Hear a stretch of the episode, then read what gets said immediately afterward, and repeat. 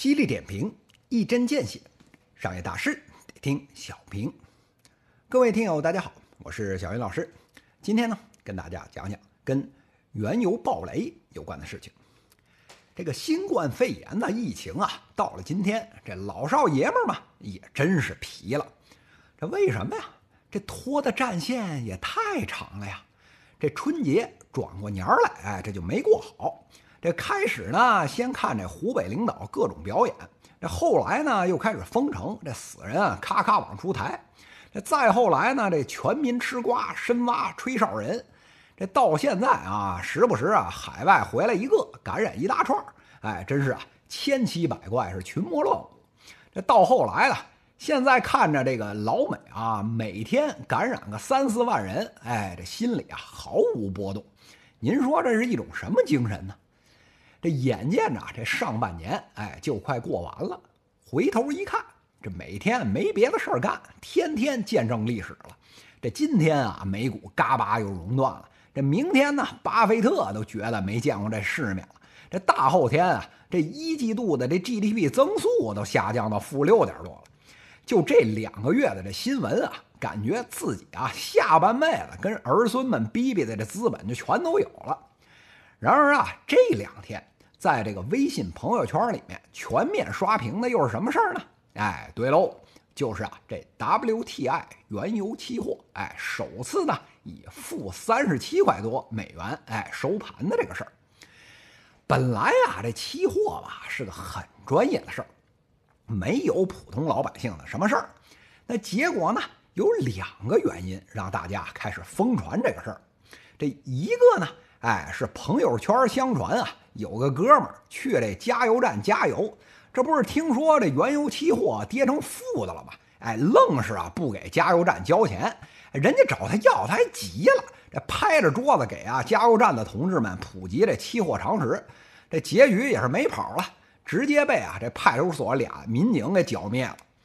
这另一个呢，哎是啊，咱这中国银行这有个呢投资产品叫中航原油宝，这挂钩啊期货的投资工具 T 加零双向交易，哎加上保证金，这本来啊是个专业投资的工具，哎这么一包装，这老百姓觉得自己能看懂了，这门槛也不高啊，哎这好几千个人啊就跟着进去玩了。结果这个数，哎，一变负值，哎，不仅啊这保证金没了，这还倒欠这银行一大笔。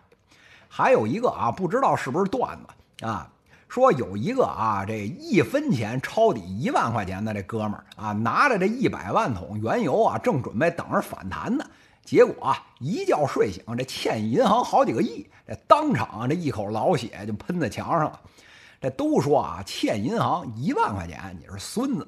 欠银行这一个亿啊，就是爷，这一夜啊之间涨好几倍儿。咱这工薪阶层啊，一万块就体会了王健林的感觉，这心中这酸爽啊，就别提了。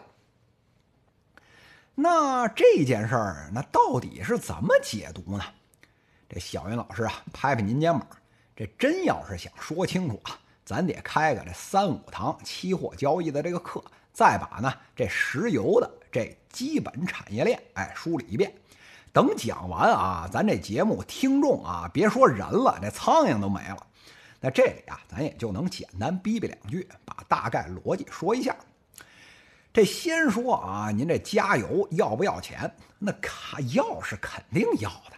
这一桶油半桶多税，在这么光荣的事儿，哪能不让您干呢？这炼油这个行业啊，就是一个中间行业。这油价高呢，哎，该练就练；这油价低呢，这该练还是得练。哎，咱就赚个加工费。这原油价格关我屁事啊！那再说了，我国这原油价格也不是跟随这次跌成负的这个北美原油的 WTI。那就算以后啊，我们跟的这三大原油品种啊都跌了，咱发改委还有兜底的一招呢。这成品油下限啊是每桶四十美元。根据啊上面的这说法，哎，全部啊纳入风险准备金，哎，全额上缴中央国库了。所以啊，那想去什么加油站闹事儿的，还有那些啊什么拍桌子瞪眼想让加油站倒找钱的，您是不是觉得这看守所就跟家一样亲啊？哎，这著名的这切格瓦拉曾经说过：“这进看守所啊，这感觉跟回家一样。”这现如今他出来了，腾出一坑，您是想进去试试啊？这第二件啊，有关这原油宝的那个事情，那为什么能有负值啊？那废话，你原油宝它就是个金融衍生品，这根儿上它就是期货，是期货你就有穿仓的风险。什么？您连穿仓这个名词儿都不懂？那不懂您有病啊！投期货，那穿仓说白了就是您把保证金亏完了，这还欠那期货公司的钱，这裤衩赔给人家还要倒扒一层皮。您这是期货衍生品，那不出意外也有这风险啊。这期货的合约每月价格不同，你近月价格低，远月价格高，这持仓过年，这不坑死你，坑死谁呀？那这会儿啊，投资者不服了，说这不是有保证金的吗？保证金不足，你为啥不强平啊？哎，人中行说话了，这交易时间早上八点到晚上十点。这美国有时差，关我屁事啊！这晚上十点收工回家，谁管你强平啊？这投资者一听这个急了，说：“那你明知道啊，这换月有风险，这没交易对手，这损耗大，这屁流动性没有，你咋不跟着这主力基金和机构们这月中间就立刻换仓啊？”哎，中行两手一摊，这产品它就是这么设计的。你的仓位你做主，我们就是个平台，这交易是你的，你自己不盯着，这不是拉不出屎赖茅坑吗？看清楚这两件事儿，问题来了。那这档子原油期货变负值的风波，告诉我们什么呢？这小云老师啊，拍拍您肩膀，这呀就告诉我们三个教训。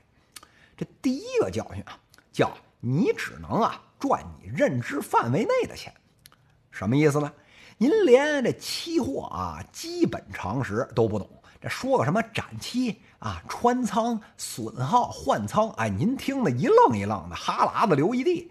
那还敢投资期货挂钩的金融产品？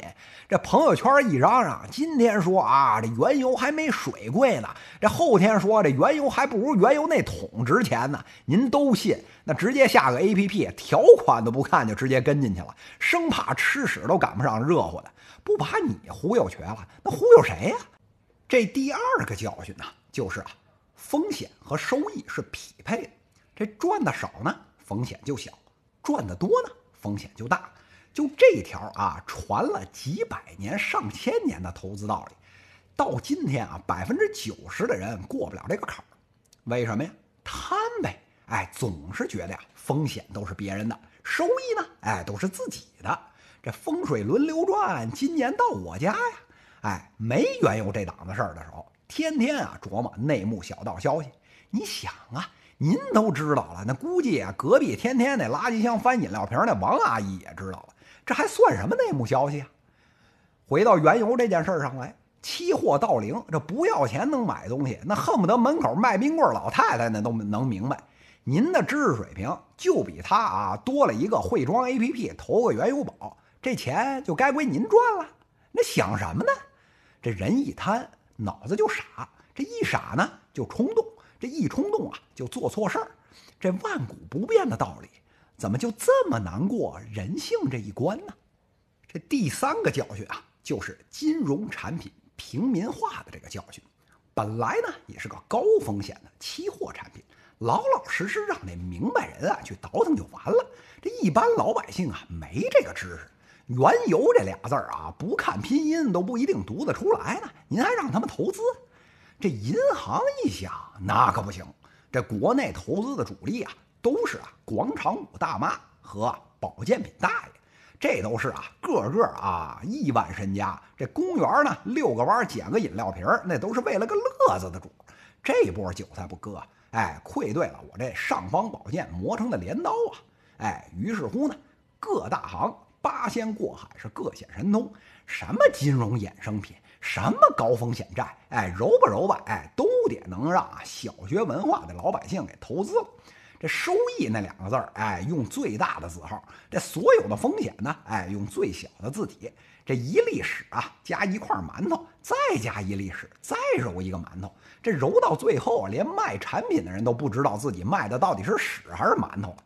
那只要是啊，这接盘侠愿意，我自己提升业绩，何尝何乐而不为呢？哎，于是乎啊，该进去的人进去了没进去？哎，这不知道。不该进去的人，这一通忽悠啊，猛如虎，基本上也跟着进去起哄。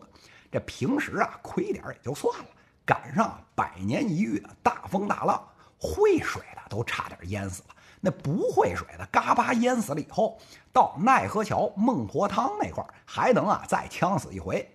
真所谓啊，是万丈高楼下面还有地下室，这地下室下面呢还有十八层地狱，这十八层地狱下面还有啊排水管道。